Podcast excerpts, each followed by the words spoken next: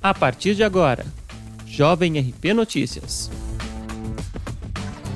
Olá, hoje é 17 de agosto de 2020 e esta é a edição número 9 do Jovem RP Notícias, seu boletim diário de informações com os seguintes destaques.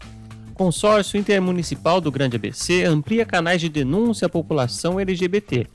Os dados atualizados dos casos de Covid-19 na instância.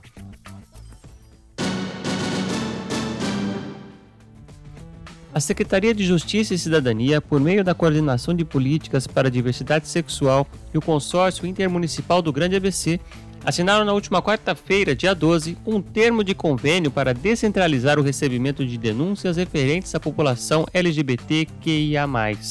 O documento prevê que servidores das sete cidades que compõem o consórcio acolham denúncias com base nas leis estaduais número 10.948 de 2001 que pune a discriminação em razão de orientação sexual ou de identidade de gênero, e 11.199 de 2002, que pune a discriminação com pessoas que vivem com HIV e, posteriormente, encaminha essas denúncias para a Secretaria da Justiça. A capacitação dos funcionários sobre temas relacionados à discriminação da população LGBTQIA, será realizada por uma equipe da Secretaria Estadual. O consórcio irá indicar os agentes, disponibilizar uma estrutura adequada para o recebimento das denúncias e para eventos relacionados ao convênio, fornecer informações, além de manter um diálogo permanente com as instâncias que trabalham na promoção de políticas públicas afirmativas e promoção da diversidade sexual e de gênero.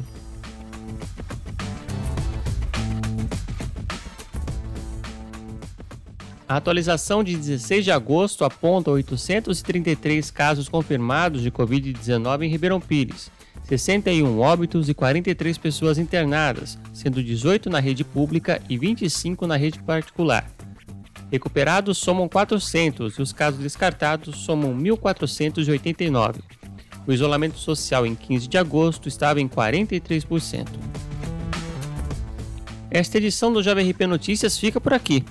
Ouça a programação da Jovem RP nos canais de podcasts e compartilhe com os amigos mais essa novidade. Até a próxima!